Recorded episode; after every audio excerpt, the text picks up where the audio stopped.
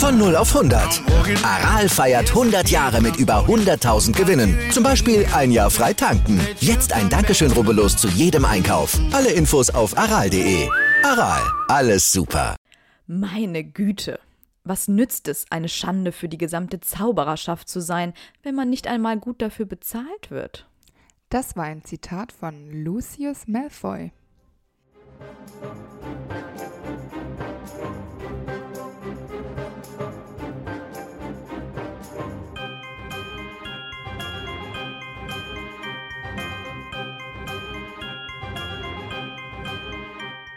Hi, ich bin Amber. Hi, ich bin Antonia. Und wir sind die Schokofrösche. Und heute auf unserer Schokofroschkarte ist Lucius Malfoy. Der zweite. Stimmt. Und er ist irgendwie zwischen 1953 oder 54 geboren. Genau, und wir kennen ihn als Todesser, Vater von Draco Malfoy und Ehemann von Narcissa Black. Ja, der Name Malfoy kommt aus dem Französischen und bedeutet übersetzt sowas wie schlechter oder böser Glauben, also Malfoy, glaube ich. Ähm, also auch hier wieder ein sehr passend gewählter Name. Sie hat ihn ja auch selbst erfunden, hat sie gesagt. Also den gibt es so eigentlich gar nicht. Also wahrscheinlich hat sie sich das gut überlegt, die gute Frau. Da schwingt schon was Fieses mit. Lucius hat fahle Haut, so wie eigentlich auch seine Frau und alle, die so ein bisschen todesserhaft äh, sind. Ähm, er hat weißblonde lange Haare, wobei das mit den langen Haaren wissen wir ja nicht, aber ich sehe Lucius ja immer wie in den Filmen, weil Jason Isaacs das ja so gut gemacht hat. Und der hat sich ja auch richtig so in die Rolle eingefühlt. Der hatte ja, Ja. auch die Idee mit den langen Haaren, weil er sich ja eben so von Draco so ein bisschen unterscheiden wollte. Und er hat ja den ersten Teil, da war er ja noch nicht präsent, da, den hat er sich dann so oft angeguckt, um halt quasi den Vater genauso zu spielen, Stimmt, wie Draco ja. halt auch ist. Und ich finde Ja. das so cool. Das ist halt wirklich mal ein Schauspieler, der sich so wirklich mit seiner Rolle so krass auseinandergesetzt hat. Ähm, und ich finde, der spielt wirklich wahnsinnig gut. Genau. Und er hat kalte, graue Augen. Und ähm, das mit den kalten Augen finde ich, glaube ich, wichtig, damit er diese Authentizität, die er dann hat, diese, diese, dieses Gerissene auch in Mhm. ihm. Ja, und auch irgendwie so unnahbar, finde ich. Ja, genau. Und ich finde auch so durch diese helle, helle Haut, das ist ja auch oft so bei so Adligen oder so, irgendwie so was Edles, Wertvolles, ne? Ja. Da strahlt ja auch irgendwie so sein Charakter so aus, halt dieses kühle, ja, er fühlt sich als was Besseres und so, ne? Außerdem hat Lucius ein spitzes Gesicht, was ich jetzt aber, weiß ich nicht, was ich mir darunter vorstellen soll, wenn es nur da geschrieben steht. Ähm, er ist immer gut gekleidet und trägt häufig seinen Gehstock mit am Körper, der ja mit dem Schlangenkopf oben ausgestattet ist. Mhm. Und darin befindet sich sein Zauberstab. Und damit hat er auch den längsten Zauberstab, den es, den wir bisher besprochen haben. Sein Zauberstab ist 18 Zoll lang, Ulmenholz und der Kern ist Drachenherzfaser. Genau, und da er ja ein Familienerbstück ist, soll er wohl auch um die 1000 Jahre alt sein. Das ist ganz schön alt. Aber dann frage ich mich, kommt dann quasi immer der, ist das immer der gleiche Zauberstab? Und wie Mm, ja. übernimmt man den dann? Nee, ich glaube nur diesen, dieser Gehstock vielleicht und man steckt seinen eigenen Zauberstab rein. Das Genau. könnte ich mir vorstellen. Und ne? dass man dann quasi den Schlangenkopf auf seinen Mhm. eigenen Zauberstab hinten drauf steckt und dann passt das alles ineinander, weil man ja den Zauberstab aus dem Gehstock quasi, also das ist ja zwei Teile, die kann man so auseinanderziehen. Genau. Finde ich relativ aufwendig, muss ich sagen. Ja, damit lässt es nicht so flexibel, spontan, schnell zaubern. Ne. Zu der Ulme kann man sagen, einer der ersten Ulmen-Zauberstabbesitzer setzte das Gerücht in die Welt, dass nur reinblütige Hexen und Zauberer mit so einem Zauberstab zaubern könnten, weil er nämlich besonders elegante und sehr hochentwickelte Zauber produziert. Und er neigt zu wenigen Unfällen oder törichten Fehlern und wendet sich an die Zauberer, die eine gewisse Ausstrahlung und Hingabe zur Magie haben. Und gerade dieser reinblütige Faktor passt natürlich perfekt. Ja, und die Drachenherzfaser, die kennen wir ja jetzt nun wirklich im Schlaf. Ich wiederhole es trotzdem nochmal. Das sind sehr mächtige Zauberstäbe, die besonders schnell lernen und auch zur dunklen Magie tendieren und temperamentvoll sind. Eins zu eins Lucius Malfoy. Yes. Ähm, wir haben ja schon festgestellt, dass ähm, Todesser keinen Patronus haben. Deshalb habe ich mir auch keine Gedanken darüber gemacht, Nee. dass er keinen, also welcher es sein könnte. Auf, das, auf der anderen Seite habe ich mir überlegt, gut, wir wissen von Snape, dass er lieben kann. Wir wissen es von Lucius, da kommen wir ja später nochmal drauf. Und dann dachte ich mir, naja, theoretisch könnte er es vielleicht. Die, Aber er hat halt, er braucht es nicht äh, so. ja, ne? genau. Also deshalb glaube ich, dass er schon einen haben könnte von seiner Macht her, aber es ist einfach nicht sein, sein Metier. Und ich glaube, wenn er einen hätte, dann wäre es mit Sicherheit ein Pfau. Äh, Dann kommen wir mal zu seinem Irrwicht. Hast du dir da Gedanken gemacht? Weil es ist ja. jetzt Ja. keiner bekannt und hat er solche Ängste, dass ein Irrwicht ihn überrumpeln könnte? Ja, ich denke, so das Klassische, Klassische ist natürlich so Voldemort, weil er natürlich vor dem auch sehr große Angst hat.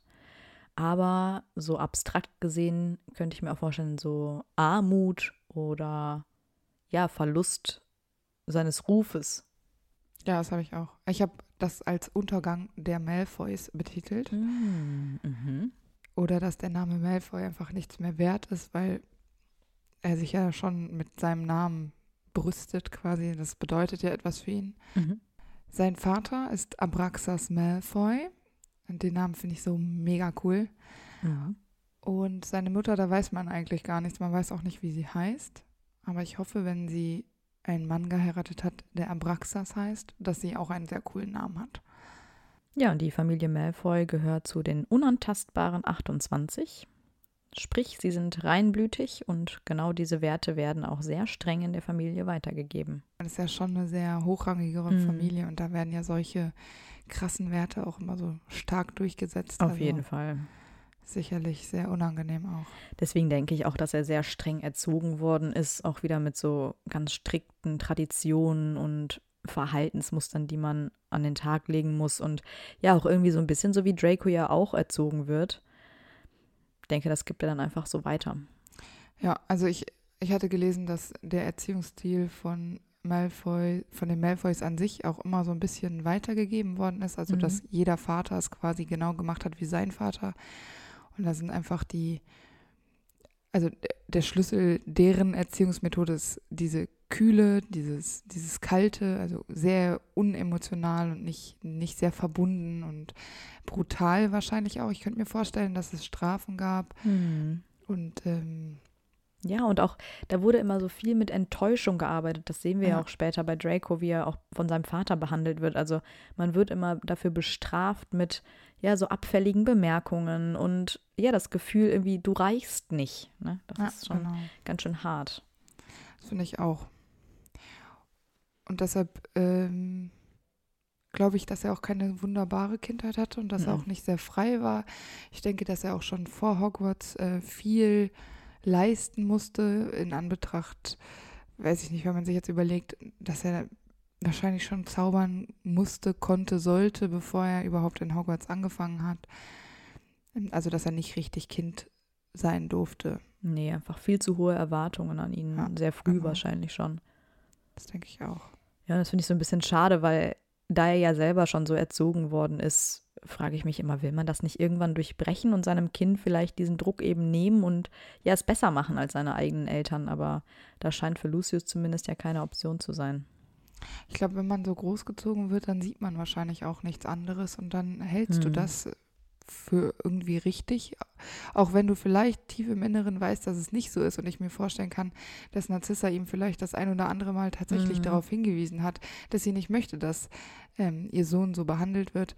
Aber vielleicht kann man es dann auch einfach nicht zurückstellen und dann sind einfach so, äh, so Routinen drin, Hm. Ja, das kriegst du vielleicht Das- auch gar nicht mehr raus. genau. Ne? dass man das gar nicht so Mhm. brechen kann.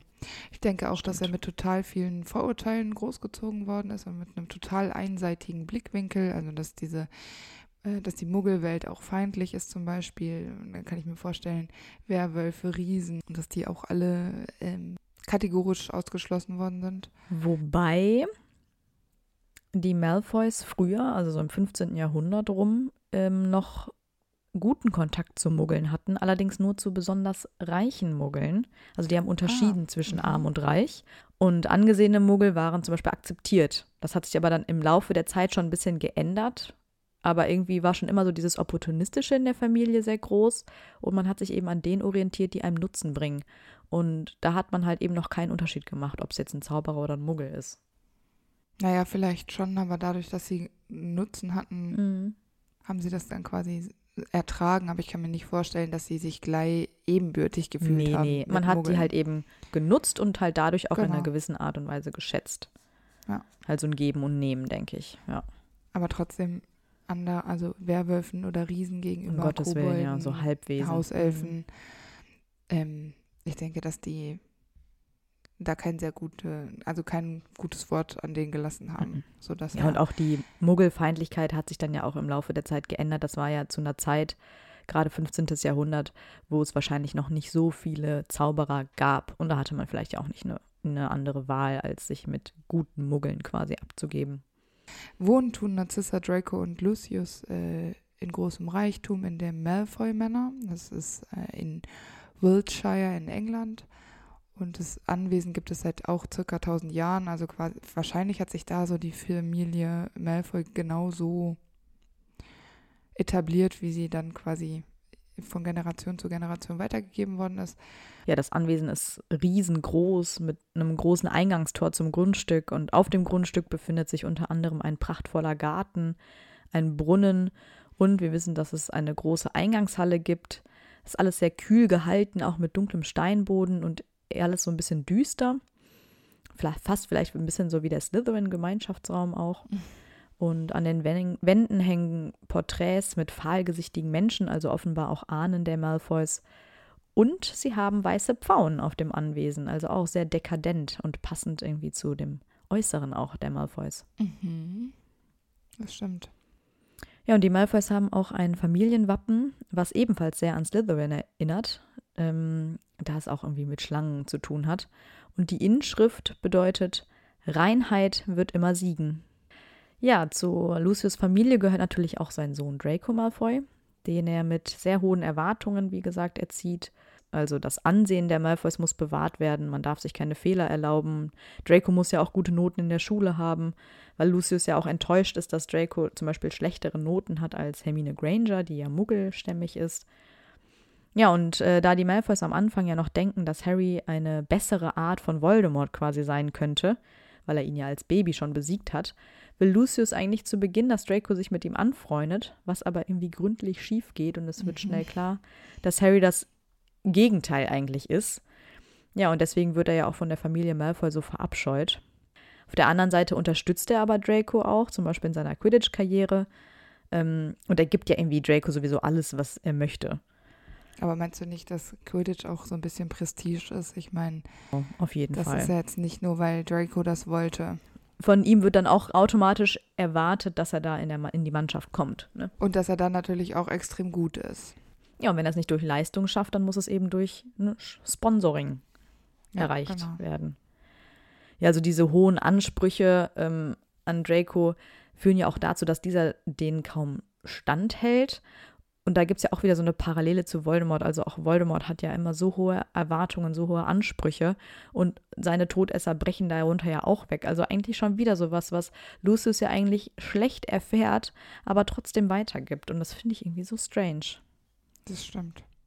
Wenn wir schon über die Familienkonstellation und Verhältnisse sprechen, dann fällt mir noch dazu ein, dass wir bei Narzissa in der Folge gesagt haben, dass sie nicht wollte, dass ähm, Draco nach Durmstrang kommt, was aber Lucius ja in Erwägung gezogen hatte, weil die ja auch zum Beispiel dunkle ähm, Magie unterrichten und sowieso wahrscheinlich ein anderer Ton äh, herrscht.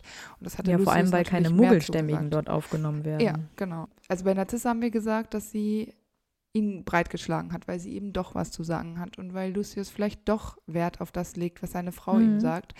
Aber dann habe ich jetzt beim, beim Recherchieren ist mir eingefallen, naja, vielleicht liegt das ja aber gar nicht daran, sondern vielleicht möchte er dann doch Hogwarts kontrollieren. Ich meine, der hat keinen Job, also er ist reich, Mhm. der muss nicht arbeiten. Das stimmt. Und vielleicht ist das wie so ein bisschen so ein Hobby. Ich meine, er mochte noch nie Albus Dumbledore, weder als Lehrer noch als er dann Schulleiter wurde. Auf jeden Fall. Erstens das. Und ich glaube auch, dass das so ein bisschen heiße Luft ist, die er daher redet. Also so von wegen, Mhm. ne, ich drohe an, meinen Sohn wegzuschicken, weil die Schule ist so scheiße, bla bla bla, aber letztendlich schickt man, schickt man sein Kind doch dahin, weil es halt einfach auch eine Tradition ist. Ja. Dann wäre sein Sohn ja kein Slytherin. Das ginge ja irgendwie auch nicht klar. Das ne? stimmt. Also Ja. ich glaube, dass es einfach so ein bisschen Gelaber ist und Narzissa ihn dann davon abhält und er sich so als Gutmütiger gibt, der dann sagt, ja, okay, ne? Aber, Ja.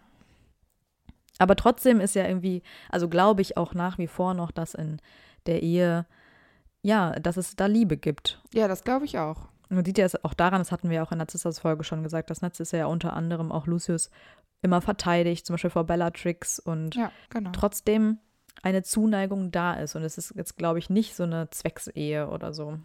Äh, vor allem im Vergleich zu den Ehen anderer Todesser. Ja, ähm, Rodolphus Lestrange und Bellatrix Lestrange zum Ja, Beispiel. zum Beispiel. Aber ich finde trotzdem, dass es für Lucius ein kleines Downgrade ist, dass er eine Black heiratet, weil bei den Malfoys gibt es nicht so Verräter wie bei den Blacks. Die waren alle einflussreiche, starke Persönlichkeiten. Ähm, die haben ja ihren Wert immer eher vergrößert und nie etwas eingebüßt. Also nie gab es irgendwie eine Schande in der Familie. Und diese Traditionen reichen ja auch sehr weit zurück. Die haben immer Hauselfen, die haben ein eigenes Familienwappen, die haben ein riesiges Anwesen. Dagegen wirkt ja das Black House im Grimmauld Place super mickrig. Ja, das ist ja kein Familiensitz seit tausend Jahren. Also ja, eben, aber das meine ich halt so. Die haben das irgendwie alles verloren, ne? Also- sonst haben die auch einen Hauselfen und die haben auch ein Wappen. Toujours pure. Ja, ja, das stimmt. Aber es ist trotzdem, weil ich finde, bei den Blacks sieht man schon so ein bisschen eher den Verfall Ja, dieser Tradition und dieser Familie als bei den Mhm. Malfoys. Zumindest ja, bewahren die Malfoys das Gesicht halt eher. Genau, vor allem aber auch in genau diesen Generationen. Genau. Und ich, man muss ja auch irgendwo dazu sagen, ich meine, das mag ein bisschen veraltet sein, aber früher zumindest war es ja auch so, dass ärmere Familien viele Kinder bekommen haben, damit die quasi unterstützend da sind. Und bei den Malfoys war das halt nicht nötig. Die haben stets, also seit Generationen, immer nur einen Sohn oder ein Kind halt hervorgebracht. Ähm, quasi eine ganz lange Reihe von Einzelkindern. Und ja, auch da sieht man ja irgendwie einen großen Unterschied zu den zu dem großen, wirklich sehr großen Stammbaum der Blacks, einfach weil es Ja, immer so viele stimmt. Kinder gibt. Das ist wahr. Ja, und äh, ich weiß nicht, ob man ihn wirklich zur Familie dazu zählen kann, aber es gibt ja auch noch Dobby, den Hauself, der die Familie wahrscheinlich schon länger begleitet, als wir es wissen, weil Ja. er verschwindet ja schon in Harrys bzw. Dracos zweitem Jahr von der Familie.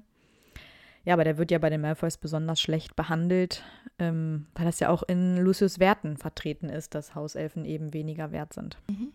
Genau. Lucius war natürlich ein Slytherin, das brauchen wir jetzt nicht in Frage stellen. Nee. Durch und durch. Und er war zwischen 1965 und 1972 in Hogwarts. Mhm.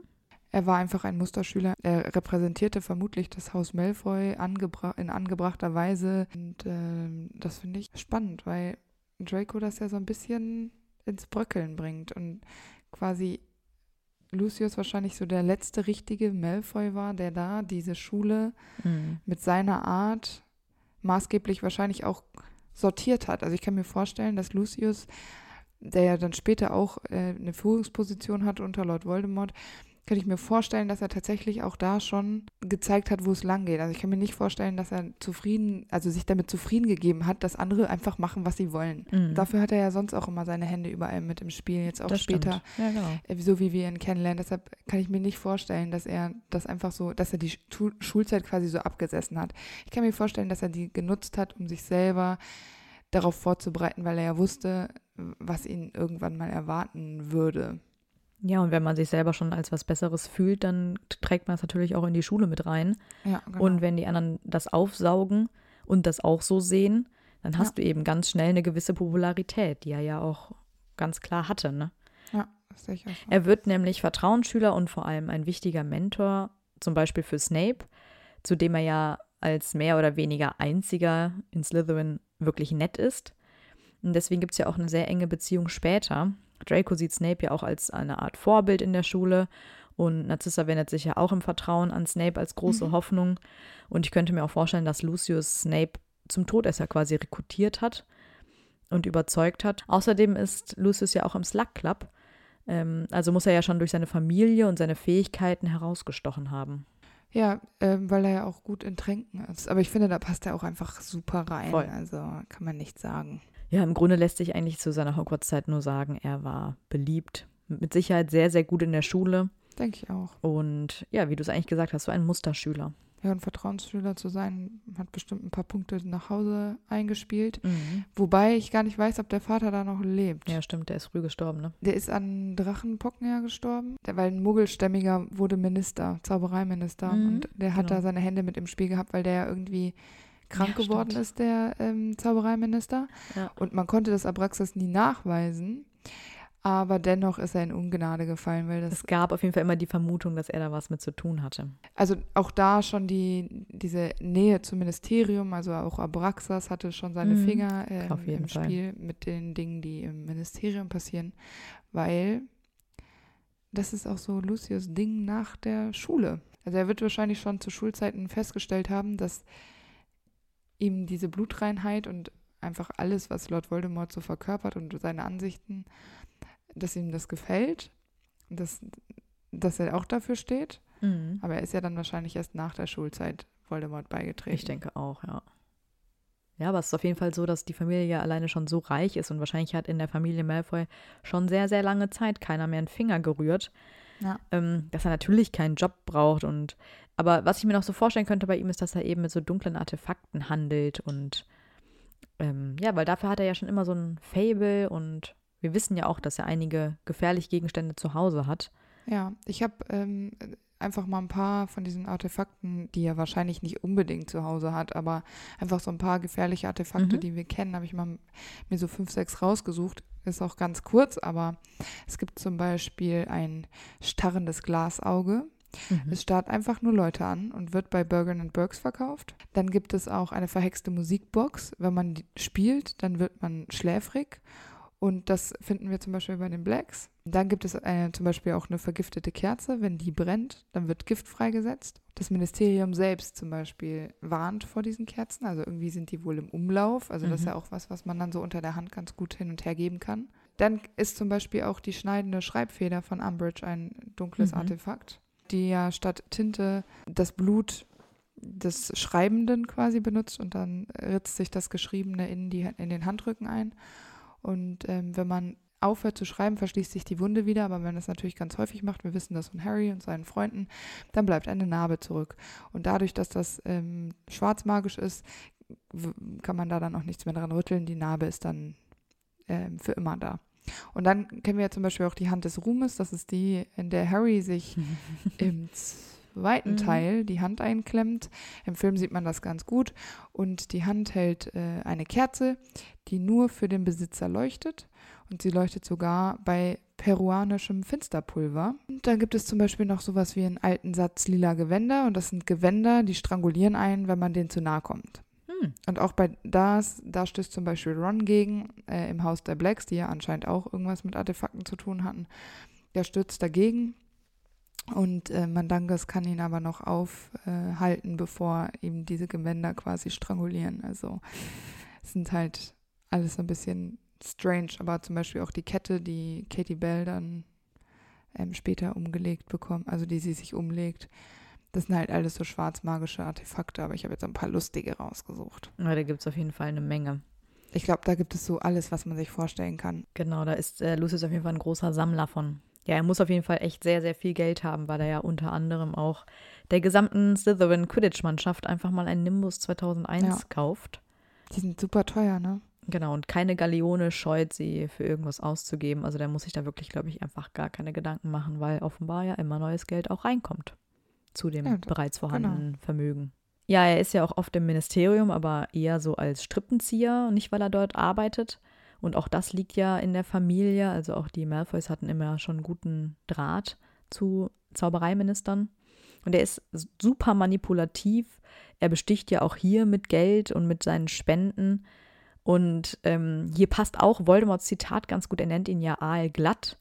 Und auch im Ministerium ist er ja total anpassungsfähig. Er weiß immer, was er sagen soll. Und ja, er ist einfach ein ganz großer Opportunist, der immer nach der besten Lösung für sich selbst sucht und dabei auch keine Methoden scheut. Und ist natürlich im Ministerium mit diesen Ansichten ganz gut aufgehoben. Aber dennoch hat er ja nie kandidiert oder überhaupt irgendein Malfoy als Zaubereiminister. Und warum auch? Weil die Arbeit des Ministers ist ihm ja vielleicht viel zu anstrengend. Weil warum sollte er Minister werden, wenn er den Minister aus dem Hintergrund ja schon beeinflussen kann? Mhm. Und so macht er sich halt auch nie die Finger dreckig. Und seine Fingerabdrücke sind aber quasi überall. Ja. Das ist ja für Lucius ganz cool eigentlich, weil der ja super komfortabel lebt. Ne? Der hat ja seinen Malfoy-Männer und hat da alles, was er braucht.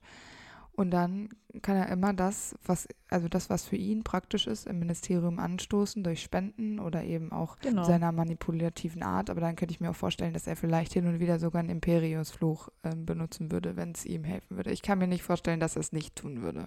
Hm. Ja, er hat halt irgendwie so überall in jedem Bereich irgendwie seine Finger mit im Spiel, ne? Ja. Genau. Lucius ist ja dann, wie wir schon gesagt hatten, wahrscheinlich in jungen Jahren, aber nach Hogwarts zum Todesser geworden. Mhm. Und dann habe ich mir überlegt, naja, er wird ja nicht sofort eine hohe Stellung gehabt haben, trotz nee. seines Könnens vielleicht, aber ich meine, die müssen sich ja auch dann erstmal kennenlernen. Aber ich äh, könnte mir vorstellen, dass er schnell aufgestiegen ist und sich quasi an die Spitze gearbeitet hat. Ich meine, er ist ja von zu Hause gewöhnt, sich auch gut zu präsentieren und das zu bekommen, was man möchte. Und dann ist aus der Familiengeschichte herzuleiten, dass dann natürlich die Nummer eins immer wichtig ist. Genau. Und ich denke, dass er das schon stark versucht hat und dann eben auch andere Todesser verdrängt hat, die eben vielleicht schon von Anfang an dabei gewesen sind, also mit Lord Voldemort zur Schule gegangen sind, also mit Tom Riddle, mhm. wie zum Beispiel Dollehoff. Ja. Die dann irgendwann nur noch so im Hintergrund agiert haben, während Lucius quasi das Ganze mitgeleitet hat. Ja, weil er sich ja auch nicht scheut. Also er übernimmt total viele Aufträge genau. für Voldemort. Er arbeitet sich ja quasi hoch und wird natürlich ja. auch dadurch belohnt mit Vertrauen und Anerkennung, weil er ja auch nichts scheut. Also der ist sich ja für nichts zu schade, ne? Ja, genau. Und ähm, er hat einfach unglaublich viele Kontakte zum Ministerium und durch seine Familie bringt er ja auch schon einen Ruf mit und auch eine, ja, eine gewisse Reichweite, sag ich mal. Er ist sehr mächtig, intelligent und gerissen. Er ist ein guter Zauberer. Er hat Führungsqualitäten. Er hat ein Händchen für dunkle Artefakte. Etwas, was er ja mit Voldemort auch teilt.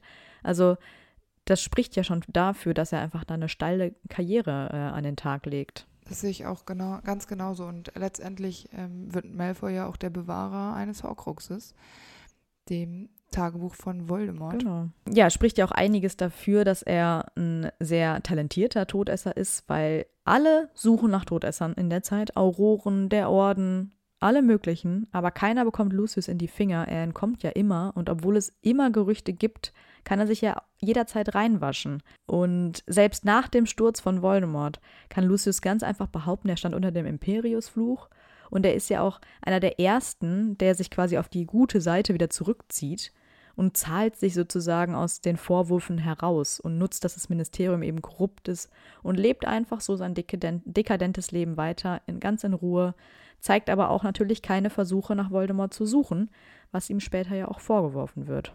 Aber warum sollte er es ihn auch suchen? Ich meine, ja, ihm fehlt es ja an nichts. Ja, der hat auch die Hoffnung aufgegeben. Das heißt Hoffnung. Er hat den Glauben nach einer Rückkehr aufge aufgegeben, ne? Ist aber auch ein bisschen widersprüchlich eigentlich, weil es ja durchaus Zeichen gab. Ich meine, das sagt genauso mhm. auch Voldemort. Ja, das stimmt. Aber vielleicht hat er es auch so ein bisschen gehofft insgeheim. Ja, vielleicht ich denke auch. Hat ihm das nicht immer so gefallen, weil ja. eigentlich ist Lucius ja sich selbst der Nächste und eigentlich möchte er ja schon alles immer delegieren und abgeben und er möchte ja eigentlich der Head of das Ganze sein. Und unter Voldemort geht das halt nicht. Dann muss er das ausführen, äh, was Voldemort ihm sagt. Und so hat er nicht mehr alles unter Kontrolle, sondern wird kontrolliert. Und vielleicht gefällt ihm das gar nicht so gut, ganz tief in seinem Herzen. Ja, und ich glaube, ein ganz großer Punkt ist auch damals, als er jung war und Todesser wurde, da hatte er ja quasi nur sich und sein Leben. Da hat er nach dieser Macht gestrebt. Aber inzwischen hat er ja auch einen Sohn. Und den will er ja vielleicht auch nicht unbedingt in Gefahr bringen. Und gerade zu den Zeiten, wo man vielleicht merkt, okay, die Auroren sind dahinter und ähm, Voldemort selber bangt ja auch um sein Leben, da denkt man vielleicht auch so, hm, das ist ein gefährlichen Weg, den ich hier eingeschlagen habe. Und Klar. Die, die Macht, die Voldemort gerade hat, bleibt ja auch nicht vielleicht für immer, ne? Und dann ist ja. es vielleicht dann doch das bequemere Leben, was er hier wählt. Ja, weil er äh, sich eben nicht mehr mit diesen Gefahren aussetzen muss. Das stimmt. Ja, weil wir lernen Lucius quasi erst in Harrys zweitem Schuljahr kennen. Und die erste große Szene hat er ja in Flourish and Blots, als er auf die Weasleys stößt. Lucius hat ja vor einigen Jahren schon den Horcrux bekommen. Ungefähr so zu Dracos Geburt wird vermutet. Da hat Voldemort ihm das anvertraut. Er weiß allerdings nicht, dass es ein Horcrux ist, sondern er weiß ja nur, dass wenn das Tagebuch quasi nach Hogwarts kommt, dass es helfen kann, die Kammer des Schreckens zu öffnen und die Schule von den Muggelgeborenen zu säubern. Er hat aber auch den ganz klaren Auftrag von Voldemort bekommen, dass er das aber nur tun soll, wenn Voldemort ihm das sagt. In dem Fall kann Voldemort ihm das ja eigentlich auch gar nicht mehr vermitteln. Genau. Wie sollte das passieren? Deshalb verstehe ich nicht, warum Lucius, der sich mit dunklen Artefakten auskennt und ein Horcrux ist ja wohl mit das schwarzmagischste, was es gibt, Mhm. warum er das nicht erkannt hat. Ich meine, der, der kauft ja auch nicht von irgendwelchen Händlern irgendwelche Sachen ab oder in, in Bergen Burgs äh, und checkt das nicht. Du musst ja Mhm. wissen, was du hast. Also es wird wahrscheinlich Zauber geben, die äh, schwarzmagischen Artefakten gibt, der den Auftrag gibt, sie zu offenbaren. Äh, wir wissen ja, dass ähm, Snape sowas bei der Karte des Rumtreibers zum Beispiel kann. Deshalb bin ich mir sicher, dass es bei Artefakten allgemein so funktioniert. Ähm, also entweder er hat sich nicht richtig angeguckt, weil er die Privatsphäre von Voldemort schätzt und ehrt, oder er hat es einfach nicht so ernst genommen und dachte sich, naja, er wahrscheinlich kommt er eh nicht wieder. Das denke ich vor allem. Ich glaube, er hat nicht mal an die Rückkehr geglaubt. Und ich glaube auch, also ich glaube schon, dass er gespürt hat, es ist ein schwarzmagischer Gegenstand. Der ist ja auch von Voldemort persönlich, das ist sein persönliches Ja, ja, klar. Tagebuch. Aber er wusste ja in der Hinsicht nicht, dass es ein Horcrux ist, also ein Teil der Seele. Ja, ja. Und er wusste wahrscheinlich nichts damit anzufangen. Das glaube ich auch. Also es war einfach so, ja, okay, es war halt einfach ein Gegenstand von Tom Riddle, was natürlich auch, wenn das dein, in deinem Gebrauch ist, natürlich auch wieder eine Gefahr darstellt. Und wir wissen ja auch, dass zu diesem, zu diesem Zeitpunkt oder in diesem Sommer, dass Arthur Weasley begonnen hat, die Anwesen diverser Todesser zu durchsuchen nach eben schwarzmagischen Gegenständen. Und ich glaube, dass Lucius auch ein bisschen Schiss hatte und diese schwarzmagischen Gegenstände ja auch unbedingt loswerden wollte. Er hat die ja einerseits bei Bergen Burks verkauft, Mhm. Genau. aber vielleicht konnte er diesen Gegenstand nicht verkaufen, weil er eben wusste, dass es so eine große Privatsphäre von Voldemort hatte im Kopf, ach ja, der, das Tagebuch hatte ja eigentlich einen Auftrag. Den Auftrag kann Voldemort mir aber nicht mehr geben, den gibt es nicht mehr, also führe ich den jetzt selber aus und schmuggel dieses Tagebuch nach Hogwarts, um diesen eigentlichen Auftrag auszufüllen. Ja, oder wollte er es den Weasleys unterschieben? Genau, und dachte sich dann so, um sich an den Weasleys zu rächen, dann gebe ich es mal den Weasleys mit, dann sind die nämlich schuld. So erkläre ich mir das.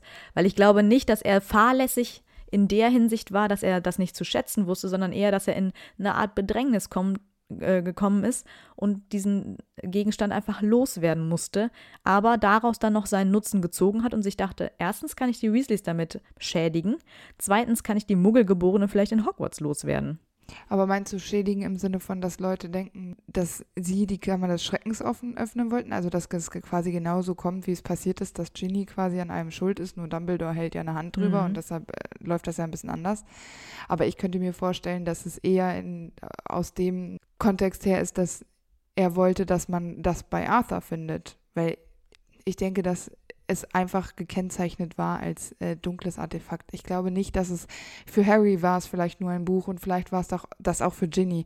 Aber ich kann mir nicht vorstellen, dass Horcruxe nicht erkennbar sind für erfahrene Zauberer, vor allem die, die ähm, dunkle Artefakte suchen und aufbewahren und versuchen herauszufinden, was mit denen los ist. Und Das kann auch sein. Vielleicht wollte er quasi Arthur, eigentlich Arthur damit schädigen, weil er wusste vielleicht, dass man damit die Kammer des Schreckens öffnen kann, aber es war jetzt alles andere als präzise. Also vielleicht hat er eher darauf gehofft, dass einfach bei dem, der diese Razzien ausgelöst hat, ein schwarzmagisches Artefakt gefunden wird und deshalb die Weasleys allgemein auch als unglaubwürdig rüberkommen, weil immerhin war Arthur der Einzige mit im Ministerium, der, der seine Geschichten nie geglaubt hat. Mhm. Also er hat nicht geglaubt, dass es ähm, Lucius unter dem Imperius war und er konnte sich nicht vorstellen, dass all diese Geschichten, die Lucius dann noch so gesponnen hat, um, sei, um sich quasi reinzuwaschen, um sich zu entschuldigen, das hat Arthur ja nie geglaubt und er hat das auch immer so kommuniziert. das stimmt. Und ja. deshalb könnte ich mir vorstellen, dass er einfach auch durch Ginny Arthur komplett schädigen wollte und es aber quasi einen anderen Lauf genommen hat, der ja für Lucius eigentlich Vor- und Nachteile hat. Ja, also erst war es war, es eine gute, gute Geschichte quasi. Ja, ich glaube schon, dass er natürlich auch vielleicht gehofft hat, erstens die Muggelstämmigen in Hogwarts tatsächlich loszuwerden und ja vielleicht Ja. auch, dass jemand von den Weasleys dabei umkommt. Also Warum nicht? Ja, ne? genau. Ist aber auch krass, dass du Kinderleben aufs Spiel setzt, nur um dich an irgendwem zu rächen, Ja. der dir eigentlich ja gar nichts bedeutet, weil ich meine, Arthur, also für Lucius kann Arthur ihm ja sowieso das Wasser nicht reichen. Also ich finde es schon krass, dass er überhaupt Energie da drin verschwendet, ähm, sich mit Arthur da zu battlen. Mhm. Also ich finde es ein bisschen nervig. Der hat dafür, halt dass der so viel zu tun, Geld ne? hat und genau nichts zu tun hat. Er hätte mal die Zeit mit Ja. seinem Sohn verbringen sollen. Das hätte stimmt. geholfen, glaube ich. Aber ich finde, und was wir noch gar nicht gesagt haben, ich finde es auch ziemlich krass, dass Voldemort ihm dieses Tagebuch anvertraut hat. Also quasi ein Teil seiner Seele zusätzlich zu den Erinnerungen, die in diesem Tagebuch ja sowieso schon stecken. Und das zeigt ja irgendwie, wie wichtig Lucius während dieser ersten Schreckensherrschaft war. Ja. Ja, er hat auf jeden Fall in diesem Schuljahr ja nicht nur diesen Einfluss, sondern er ist ja auch Teil des Schulrats und kann auch hier mit seiner Macht spielen und lässt zum Beispiel ein Buch aus der Bibliothek in Hogwarts verbannen, in dem es um die Liebe eines Muggels und einer Hexe geht. Und das entspricht ja überhaupt nicht seinen Vorstellungen. Und außerdem kann er auch noch dafür sorgen, dass Dumbledore in, im zweiten Schuljahr Hogwarts verlassen muss. Das finde ich krass. Ja. Dass er das einfach so kann. Ich meine, die sind irgendwie zwölf Leute da in dem Schulrat. Also er ist ja nicht der Einzige. Mhm. Ja, der hat die auch alle mani- manipuliert und bestochen. Es ist ein bisschen korrupt. Das stimmt. Es geht ja eigentlich dann quasi nur darum, für Draco das so angenehm zum, wie möglich zu machen, soweit das halt geht. Wobei ihm das ja auch nicht so wichtig ist. An erster Stelle ist ja eigentlich, ich mache Dumbledore so schwer wie möglich. Ja, so eine Art persönliche Rache. Genau, und versuche gleichzeitig diesen Blutreinheitsgedanken Mhm. aufrecht zu erhalten und in den Köpfen der Leute, weil so langsam merkt er ja wahrscheinlich, verschwindet das auch. Ja, und Dumbledore hat natürlich auch einen ganz großen Einfluss in Hogwarts und natürlich ändert sich die Schule auch durch seine Präsenz. klar, Das ist ja ganz genau. klar. Ist ja auch sehr verzweifelt dann von Lucius, so zu versuchen, diesen Blutreinheitsgedanken aufrecht zu erhalten, obwohl der Trend ja in dem Fall erstmal in eine andere Richtung geht. Also, wenn man, wenn man zu viel Geld und Ja. zu viel Zeit hat. Ja, und genau das Gleiche passiert ja eigentlich auch in Harrys drittem Schuljahr. Äh, auch da ist wieder nur sein persönliches Empfinden oder seine persönlichen Rachegedanken ausschlaggebend für seine ganzen Aktionen. Unter anderem sorgt er ja dafür, dass Hagrid Seidenschnabel verliert. Er beharrt ja total krass darauf und zerrt Seidenschnabel und Hagrid vor Gericht, will unbedingt diesen Kampf da gewinnen, was ja eigentlich total lächerlich ist, weil Draco ja nicht mal wirklich verletzt ist. Aber er will da einfach nur Recht behalten und Hagrid und Dumbledore irgendwie eins auswischen. Vor allem ja auch vielleicht, weil Hagrid im vergangenen Schuljahr ja nicht für die Kammer des Schreckens und die Aktionen verantwortlich gemacht wurden. Hat er nichts Besseres zu tun? Nee, eben, das ist ja das Schlimme. Viele dieser Dinge, die in Hogwarts vor sich gehen, die Lucius eher kompliziert macht, als dass er hilfreich ist, die beruhen ja eigentlich auf der Arbeitslosigkeit von Lucius. Das stimmt. Weil ich meine, das Schulleben hätte auch wunderbar funktionieren können, äh, wenn Seidenschnabel einfach hätte da bleiben können in seiner Herde, weil nicht so wie im Film ist er einzeln, sondern er hat eine Herde und äh, da, da, das ist doch überhaupt nicht sein Business. Also irgendwie ist er total engagiert und versucht quasi am Schulleben das aktiv zu gestalten, aber ich finde, es ist genau falsch herum. Er macht Nicht das auf eine positive Art und Weise. Genau. Ä- Also eigentlich macht er ja Rückschritte. Also er, also würde er machen, wenn Dumbledore es nicht immer irgendwie retten Auf jeden könnte. Fall, ja. Genau, also dann ist ja auch dann schon die Quidditch-Weltmeisterschaft und Lucius übernimmt da die Führung der Todesser, die die Quid- Quidditch-Weltmeisterschaft überrennen quasi. Und sie machen da diese maka makaberen Späßchen mit den Muggeln, also dieses, Mhm. ich weiß nicht, ist es Foltern, aber wahrscheinlich schon. Und verbreiten da ja auch Angst und Schrecken bei den Besuchern des ganzen Events. Und dennoch verschwindet er ja. Also er bleibt ja nicht Mhm. und äh, flieht, stellt ne? sich dieser ganzen Situation, sondern er verschwindet. Ja, natürlich, weil sonst müsste er ja sein ganzes Leben aufgeben, ne? Ja, das Wenn stimmt er da schon, erkannt wird. Aber das ist ja auch das, was Voldemort ihm später so ein bisschen vor die Füße, Mhm. Füße wirft, Ja, dass er quasi diese Zeichen nicht, loyal richtig ist. gelesen hat, genau, nicht loyal genug gewesen ist. Und ähm, Lucius hat natürlich auch versucht, sich vor Voldemort, wie er es auch schon beim Zaubergamot gemacht hat, um, wo er gesagt hat, dass der Imperius auf ihm lag und er nicht, nichts machen konnte, versucht er ja auch, sich quasi bei Voldemort so anzuschleimen, dass es die Mhm. Zeichen eben nicht gab und dass er da eigentlich geguckt hat und bla bla bla Ja, und dass es genau. nur Geflüster war und man sich nicht sicher sein konnte und dass man ja vorsichtig sein müsste. Also äh, Voldemort durchschaut ihn da ja aber eigentlich und nimmt ihm das ja gar nicht so ab. Ja, das ist schon irgendwie so den, ein großer Fehler, den er da macht. Also einerseits, dass dieses Todessersein nutzt für seinen eigenen Spaß, um da einfach so ein bisschen Angst und Schrecken zu verbreiten, aber andererseits halt überhaupt nicht loyal ist. Und ich finde das ja. gerade deswegen so krass, dass er da mitläuft, weil er ja von Fatsch persönlich zur Quidditch-Weltmeisterschaft eingeladen wurde und quasi neben ihm sitzt und am gleichen Abend dann da mit seinen Todesserfreunden rummarschiert.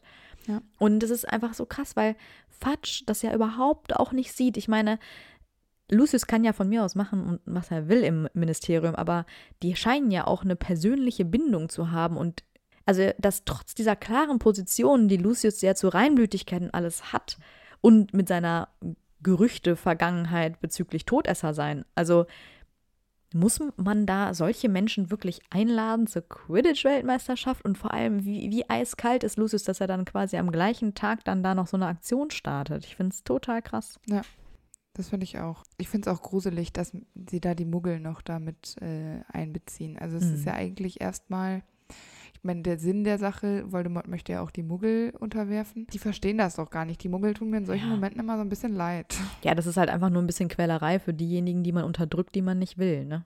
Das finde ich ganz, ganz ja. grausam. Ich finde es total bemerkenswert, dass Karkaroff zum Beispiel, der ja in seiner Verhandlung sitzt, Lucius überhaupt nicht anschwärzt.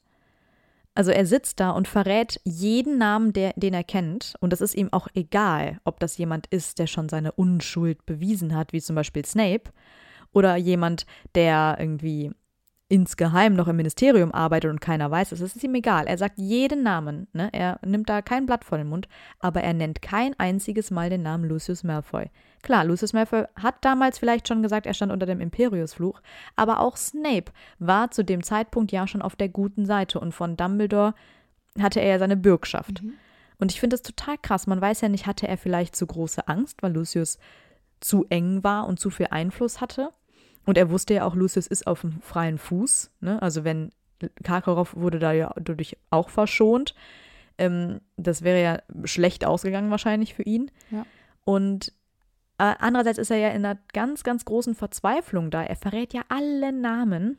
Und ich finde es total krass, dass er eben ausgerechnet Lucius dann nicht an, ankreidet. Und das erklärt ja vielleicht auch, warum die beiden später auch noch Freunde sind. Ich wollte gerade sagen. Wahrscheinlich waren die schon immer ein bisschen befreundet. Mhm.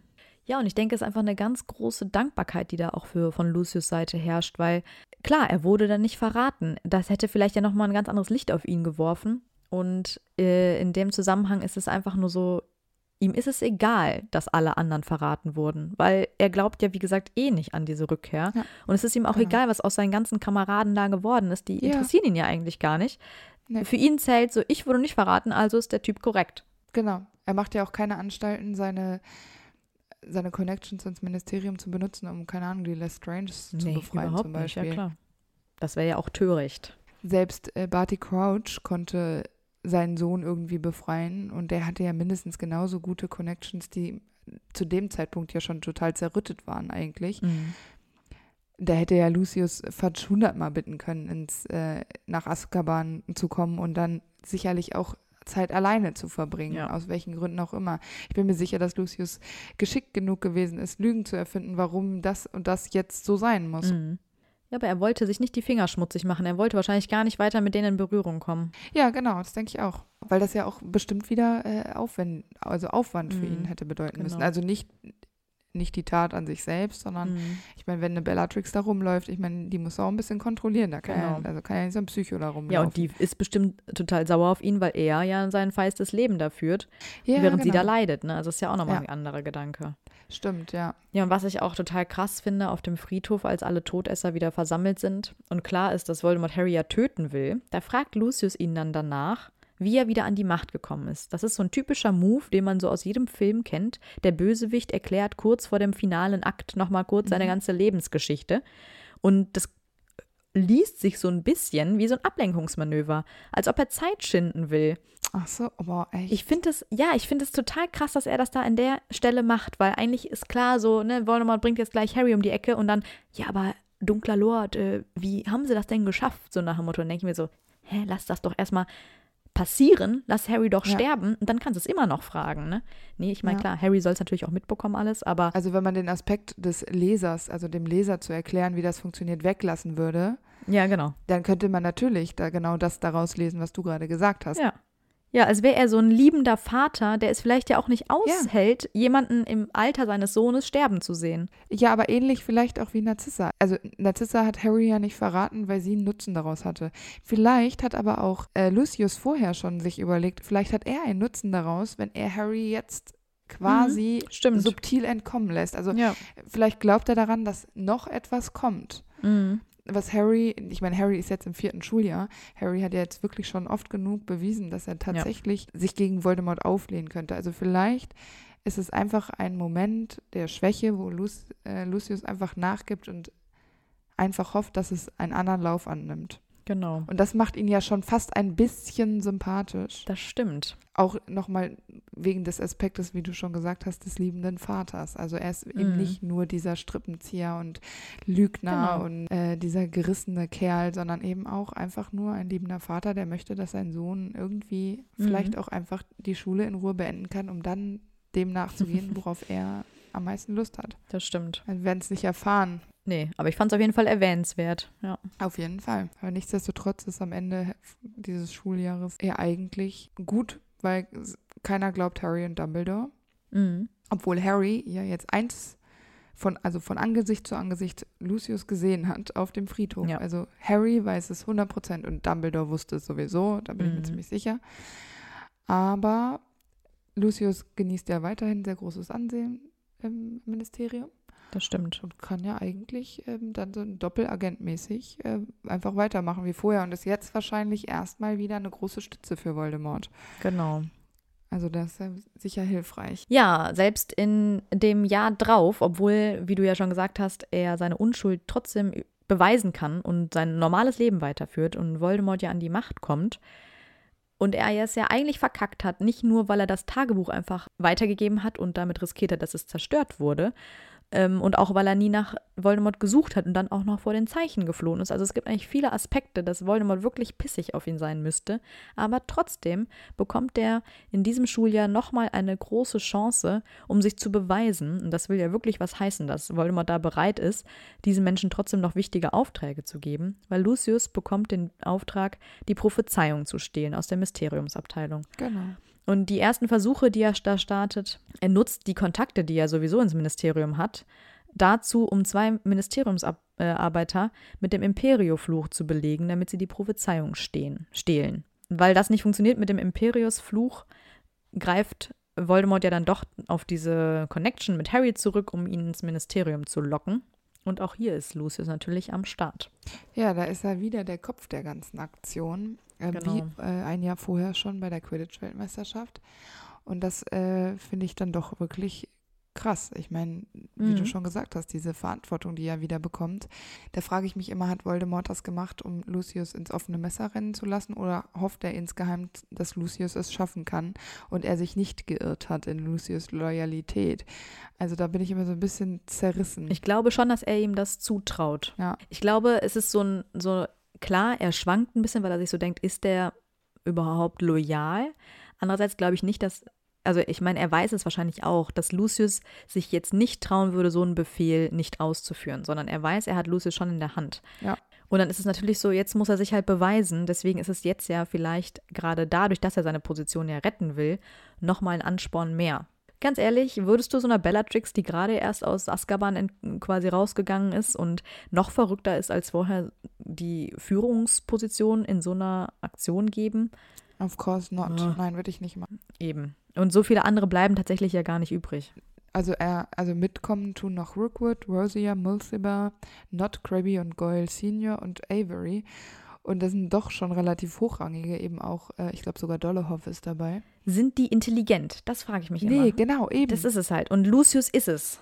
ist es so ein bisschen aus der Not heraus, aber vielleicht ist es auch, ich meine, dass Voldemort ein bisschen sadistisch ist, wissen wir. Also ich könnte mir auch vorstellen, dass er durchaus Freude gehabt hätte oder auch ein bisschen Freude an dem Scheitern von Lucius hat. Bestimmt, klar.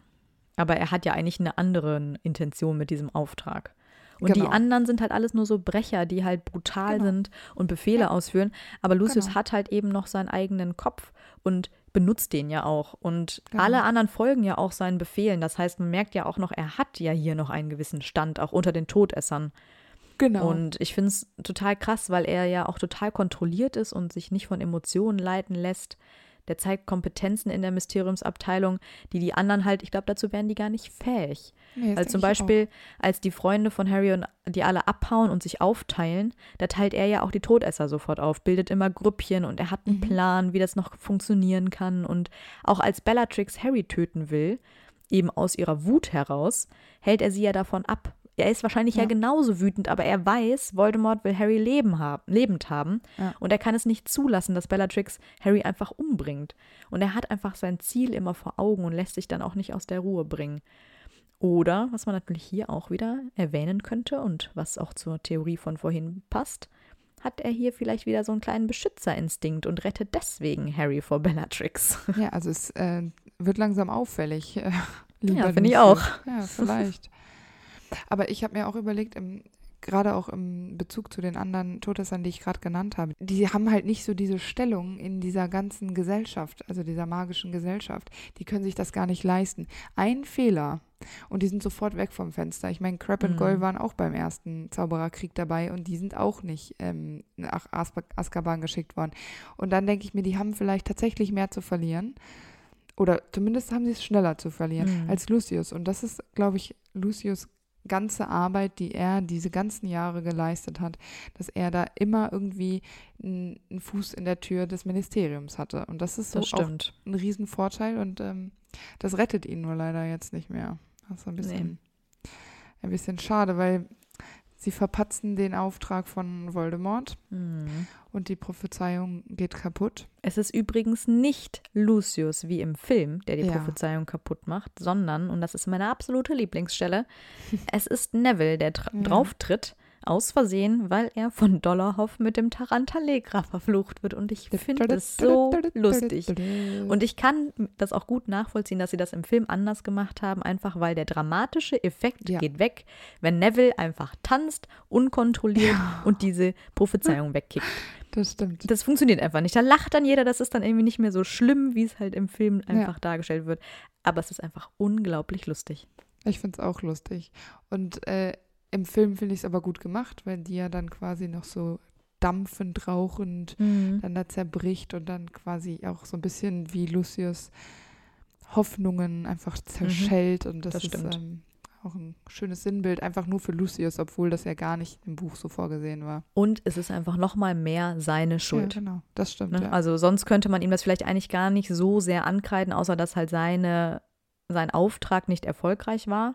Aber so ist er auch noch wirklich schuld, dass Voldemort nicht mehr die Chance hat, das zu hören. Im Film kommt es ja gar nicht so doll raus, dass Lucius da jetzt in, Genau. großer, in großen Schwierigkeiten ist. Ja, aber wir wissen natürlich, dass er nach Azkaban kommt und natürlich dadurch jetzt auch endgültig seinen Einfluss im Ministerium verliert. Übrigens genauso wie Fatsch. Und er wird auch, wie die anderen, hässlich. Also er leidet in, in Azkaban. Ähm, wahrscheinlich auch diese Ungewissheit, wie geht seiner Familie, nagt ihm, aber die Dementoren sind natürlich auch wieder ein riesiges Problem. Und ähm, er wird einfach hässlich. Ja, er ist einfach kaputt gegangen. Ne? Ja, genau. Und ich glaube auch, wie gesagt, dass das viel mit diesem Machtverlust eben zu tun hat. Das bestimmt dann tatsächlich dieser Irrwicht. Das ist ja wirklich Ja. seine Angst wahrscheinlich. Das stimmt. Ja, er sitzt in Azkaban ein ganzes Jahr und ja, wird auch von Voldemort ja überhaupt nicht befreit. Das heißt, er hat dann auch wirklich verkackt und ist nicht mehr wichtig genug, als dass man ihn befreien könnte, weil Voldemort beginnt ja da schon langsam die Macht zu übernehmen und man hätte wahrscheinlich die Todesser befreien können, aber einfach aus Rache Mhm. und weil sie einfach auch nicht mehr wichtig genug sind, sitzen sie da halt fest. Genau. Und Voldemort rächt sich natürlich an Lucius, weil dieser halt eben so krass versagt hat. Er erniedrigt ihn ja ständig und nimmt ihn dann ja sogar den Zauberstab weg. So, und das Ja. vermittelt so ein Gefühl, so, du benötigst keinen Zauberstab, du bist eh wertlos und du kannst ruhig sterben und dich halt nicht mehr verteidigen und sowas. Genau. Das finde ich schon echt übel. Das finde ich auch. Sie sind viel, also vor Voldemort viel weniger wert. Und Hm. wahrscheinlich, wenn sie nicht da wären, wäre es für Voldemort auch kein Thema. Ja, und nicht nur vor Voldemort, sondern auch vor den Todessern. Weißt du, die anderen haben noch bereitwillig ja. seinen Befehlen befolgt ein Jahr vorher in der Mysteriumsabteilung. Und jetzt lachen die ja alle über ihn. Ja. Oder über die ganze Familie, weil Voldemort sich ja auch total lustig macht und die Familie in den Dreck zieht, weil eben Tongs ähm, Lupin geheiratet hat, also ein Werwolf und stimmt, ja genau. Ja, es ist halt irgendwie ein ganz, ganz großer Wechsel und Voldemort vereinnahmt ja auch das Haus der Malfoys, zieht da quasi ein und benutzt es als Quartier für die Todesser. Also die haben ja überhaupt keinen Rückzugsort mehr. Nee. Die sind nicht mehr Herr der Lage und das ist ja eigentlich das, was Lucius immer so wichtig war. Das hat er einfach alles verloren. Und trotzdem versucht er alles, damit Voldemort ihm vergibt. Aber seine Position neben Voldemort hat er einfach schon längst verloren. Aber das ist wahrscheinlich für die Opportunisten sowieso schwierig, ja, dann genau. anzuerkennen, dass sie verloren haben. Ja, aber er gibt ja nicht auf. Er ist ja dann auch später, als Harry, Ron und Hermine gefangen genommen werden, da in Malfoy Manor, da gibt er ja nicht auf und will trotzdem unbedingt derjenige sein, der Harry dann an Voldemort letztendlich ausliefert. Naja, das ist ja wahrscheinlich so der letzte Strohhalm, den er hat mehr, mehr Möglichkeiten bekommt er auch nicht, weil er weiß, dass es nee. die finale Schlacht ist. Und äh, es gibt nicht mehr viele Chancen, sich ähm, bei einem Sieg von Voldemort vor allem äh, noch gut darzustellen. Und da ist Harry wahrscheinlich wirklich die einzige Chance. Auch wenn er ihn vorher, wie wir ja schon überlegt hatten, vielleicht ein, mindestens mhm. zweimal ein bisschen gerettet hat. Aber jetzt hat er andere Prioritäten. Genau, und jetzt ist es ihm einfach nichts mehr wert. Mhm. Was ich auch besonders schön finde, ist, dass ähm, Dobby, ne, also sein früherer Hauself, ausgerechnet derjenige ist, der ihm quasi diesen wichtigen Harry Potter unter der Nase wegschnappt.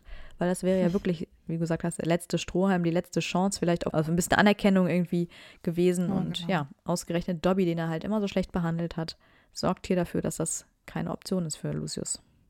Im Gegenteil, er rutscht ja wahrscheinlich noch weiter runter, weil er das jetzt auch noch verkackt hat. Ja, genau die werden ja auch dafür nochmal ordentlich bestraft. Übel. Ja. In der Schlacht selber ist aber gut erkennbar, dass äh, er sich sehr um seinen Sohn sorgt, weil Draco ist ja noch im Schloss. Und wie, das haben wir auch bei Narcissa schon gesagt, beide, Lucius und Narcissa, machen sich eben Sorgen und fragen auch sehr unterwürfig nach, danach eben Draco suchen zu dürfen. Mhm. Aber Voldemort widersetzt sich eben diesem Wunsch absichtlich. Und Natürlich. Der hat dafür kein Verständnis. Weil ihm das ja auch nichts wert ist. Der weiß ja überhaupt nicht, was genau. Liebe ist und er kennt auch diese Art von Verwandtschaft nicht. Also dann die, wahrscheinlich auch diese Art von Betteln. Ich könnte mir vorstellen, das Betteln selber hat Voldemort vielleicht gut gefallen, aber es reicht halt nicht mehr. Mhm. Es reicht Gerade für das, was Lucius getan hat. Genau. Oder wie, er, wie sehr er versagt hat vorher. Genau. Und er erwartet einfach von Lucius eine Loyalität, die ja schon lange gar nicht mehr da ist. Ja das geht ja komplett verloren hier, gerade weil Voldemort ihm das ja abschlägt. Und genau. Lucius ist halt seine Familie in dem Moment wichtiger als die Treue zu Voldemort. Und das finde ich total krass, weil er kein loyaler Todesser ist und auch nicht loyal dem Ministerium gegenüber, ja. sondern die Loyalität liegt immer bei seiner Familie. Ja. Und er hat ja mehrmals jetzt schon die Seiten gewechselt und ist immer mal hier und mal da. Aber eigentlich will er ja immer nur das Beste für sich und seine Familie. Prestige, ja. Ansehen, Reichtum. Und dafür hat er ja alles in Kauf genommen. Und er merkt natürlich selber, seine eigenen Entscheidungen, alleine da, dadurch, dass er ja Todesser geworden ist, hat halt dazu geführt, dass seine Familie jetzt diesen Bach runtergeht. Und jetzt versucht ja. er eben noch das zu retten, was halt vielleicht noch da ist. Deswegen schlägt er hier halt alles über Bord und versucht einfach nur seinen Sohn zu finden, um halt die Familie wieder zu vereinen. Das, ich finde es total krass, weil ich meine, von den Filmen her ist Lucius ja eigentlich mit einer der schlimmsten Todesser. Ich meine, ich würde sagen, neben Snape einer der, von denen man immer glaubt, dass sie es schuld sind oder dass sie quasi die, die Fäden ziehen und dass sie an all dem, was Harry passiert, irgendwie die, die, die Schuld tragen. Aber so, wenn man, wenn man das jetzt so alles hintereinander weghört und Revue passieren lässt, ist Lucius einfach auch ein bisschen trauriger Charakter und mhm. auch sehr tragisch. Also ich weiß aber nicht, ob, ob ich dir da zustimme, weil ich finde, im Film kommt er als Oberloser rüber. Ja, aber nur zum Schluss. Hm, ja, also am Anfang ist er halt so ein Fiesling, aber genau. eigentlich geht von ihm jetzt nicht so eine Gefahr aus, wie wie wird es vielleicht, vielleicht von Bellatrix oder so. Also man weiß ja. immer, okay, der ist unangenehm, der ist irgendwie fies, das ist so ein, so ein Gegenpart von Arthur Weasley, der ist der Vater von Draco, ist ein unangenehme Menschen, aber es ist jetzt nie so, dass man denkt, boah, der ist so zum brutaler Todesser, sondern eigentlich, all, eigentlich alles, was so passiert, ne, er verliert Dobby, er verliert sein Haus, er verliert alles. So, also eigentlich wird er immer mehr zum Loser und dann auch noch, weil er ja schuld ist, dass die ähm, Prophezeiung ja kaputt geht im Film, finde ich, ist er dargestellt wie einer, dem nichts gelingt.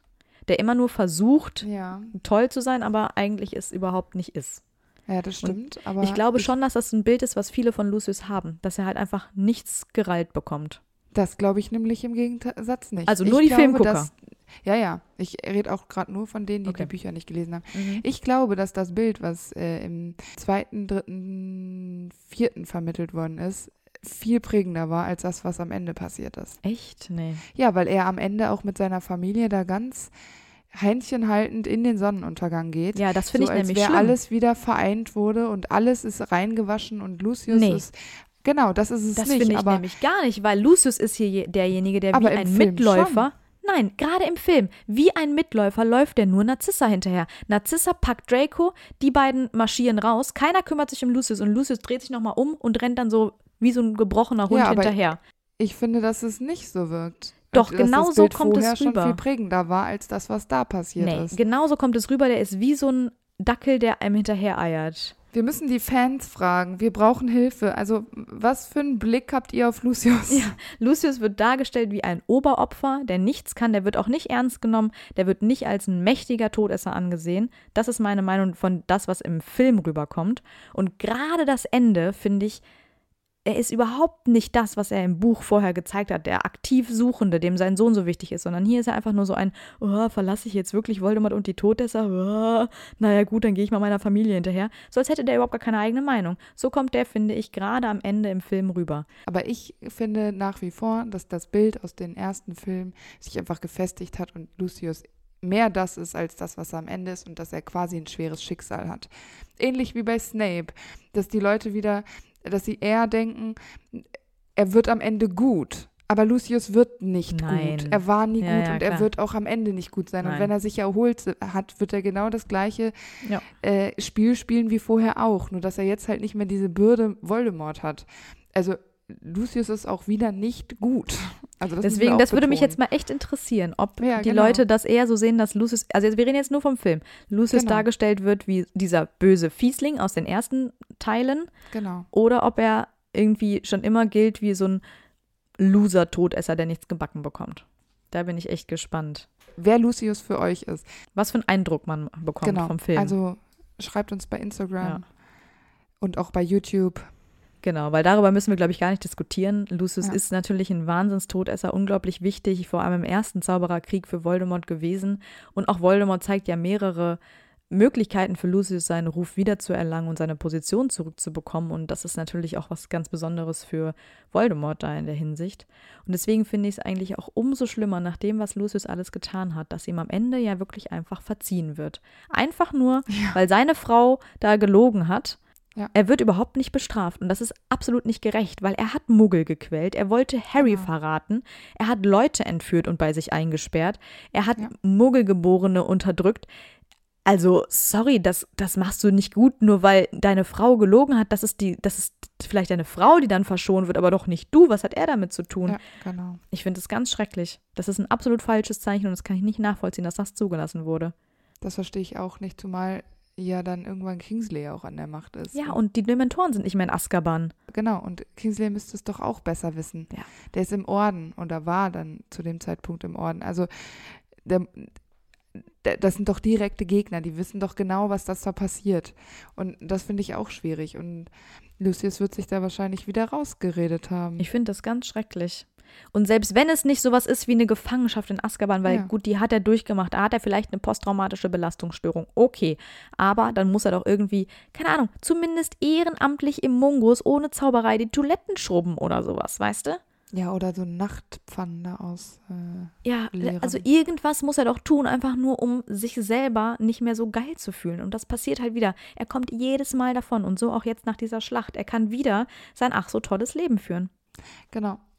Und das wird er auch machen. Und das habe ich das ja vorhin gesagt, dass er, er ist kein guter Mensch. Er war am Anfang kein Nee, guter Mensch und er ist am Ende kein guter Mensch. Niemals. Mhm. Dass das schwierig ist und man da unter Druck steht, das verstehe ich. Und dass man dann manchmal Entscheidungen trifft, die man als äh, in einer normalen Situation vielleicht nicht tun würde. Okay, aber Lucius hat eine ganze Reihe merkwürdiger Entscheidungen getroffen, die er so hätte nicht treffen müssen. Er hätte sich auch anders positionieren können und er war stark genug dafür. Genau. Aber er hat sich ja trotzdem immer wieder in diese Rolle äh, dieses loyalen Todessers zurückgebeamt und irgendwann hat es halt nicht mehr funktioniert, weil er da vielleicht noch nie so richtig reingepasst hat. Also von Ja. Anfang an nicht. Und irgendwann hält die Hülle dann eben nicht mehr. Genau. Deswegen glaube ich auch, dass es anders ist als bei Snape, weil man Ja, mit Lucius genau. hat man einfach kein Mitleid. Der ist einfach immer ein unangenehmer Mensch, Ja, genau. immer einer, der irgendwie noch immer irgendwie nervt und irgendwas Doofes macht, was einem nicht Ja. passt. Der fummelt da immer in allen Sachen rum und macht sie schlimmer, als sie vorher waren, auf eine ganz unangenehme Art und Weise. Und dabei fühlt er sich halt immer so toll, dieses Arrogante. Das, das ist einfach so. oh. Und Bellatrix ist ja nochmal was ganz anderes. Die ist, die ist auch ein fieser Todesser, aber irgendwie auf so eine andere Art und Weise nicht so unglaublich unsympathisch, wie Lucius Ja. dabei selber wirkt. Weil Ja. Bellatrix wird gesteuert von ihrem eigenen Irrsinn. Lucius ist halt einfach unsympathisch dabei. Und Lucius zum Beispiel ähm, ist ja eigentlich ein Gewinnertyp. Ja. Weil alles, was so mit dem Ministerium zu tun hat und was Hogwarts ist, also eigentlich bekommt er ja schon seinen Willen. Und er hat ja auch einen guten Stand überall. Aber alles, was Mhm. direkt mit Voldemort zu tun hat, da failt er immer, immer, immer mehr. Und Ja. deshalb glaube ich, äh, um nochmal zu betonen, er hat, ich glaube, er ist kein richtiger Todesser, noch nie gewesen. Und diese Fassade bröckelt. Und das ist, glaube ich, Lucius größtes Pech, dass er sich da am wenigsten hat anpassen können. Hm. Ja, seine Loyalität ist halt einfach nicht vorhanden. Genau. Die falschen Motive hat er. Ja, total interessant eigentlich. Also das Mhm. ist ja auch äh, einmalig unter den Todessern. So Das einen wie stimmt. Lucius gibt es nicht nochmal. Genau, ja, weil er hat nochmal ganz andere Motive und zwar nicht Ja. nur im Hinblick auf die Todesser, wo er vielleicht nur nach dieser Macht strebt, sondern auch im Ministerium. Er hat ja mit Politik eigentlich nichts am Hut. Er will auch da einfach nur Macht. Und genauso in der Schule. Er hat doch mit Schulrat, was interessiert ihn das, was die Schüler da machen oder was die Lehrer Ja. da machen? Das interessiert ihn gar nicht. Er will einfach nur die Kontrolle und die Macht. Und das Genau. sind halt die Motive, die er hat. Und deswegen sind es in allen drei Bereichen die falschen Motive und in allen drei Genau. Bereichen versagt er ja letztendlich. Er wird aus dem Schulrat geschmissen wegen Korruption. Er wird äh, er verliert seinen kompletten Einfluss im Ministerium, weil er eben Todesser ist. Und er verliert komplett sein ganz komplettes Standbein äh, als Todesser, weil Voldemort halt nicht gewinnt. Also eigentlich verliert er alles und trotzdem lebt er da in seiner Hütte sein nettes Life. So als könnte er kein Wässerchen trüben im Zweifel. Ja. Jetzt bin ich echt gespannt, wie äh, ihr das alles seht mit Ich Lucius. auch. Das ist ja super emotional hier gerade. Aber wirklich. Das habe ich gar nicht kommen sehen. Nee. Ja, aber ein sehr interessanter Charakter auf jeden Fall. Und trotzdem Ah. einfach unglaublich abstoßend. Ja, ist auch nicht einer meiner Lieblingscharaktere. Nee. Nee, nee. Und auch hier betone ich erneut, Jason Isaacs ist ein Top-Schauspieler. Er macht Lucius, gibt dir so viel Leben. Finde ich top, aber Lucius an sich ist kein toller Charakter. Mhm. Unterstütze ich nicht. Ja, cool. War eine interessante Folge. Ja, Ich freue mich auf nächsten Mittwoch. und ich mich auch. Tschüss. Tschüss.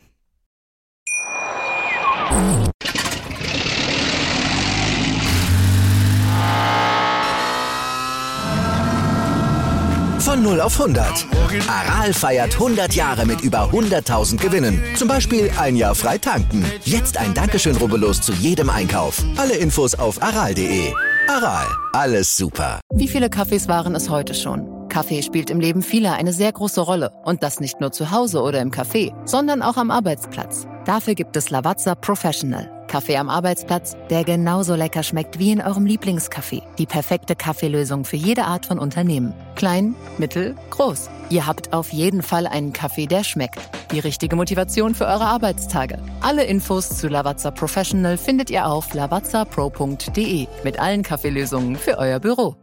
Ich habe mich natürlich schockverliebt, weil die war wirklich ganz, ganz klein. So begann die Mensch-Hund-Beziehung zwischen Christina und Tierschutzhund Frieda. Und wie es danach, nach dem ersten Moment der Verliebtheit, so weiterging und welche Klippen es danach zu umschiffen galt, das hört ihr in der neuen Ausgabe von Iswas Dog, dem Podcast für harmonische Mensch-Hund-Beziehungen. Ist was, Dog?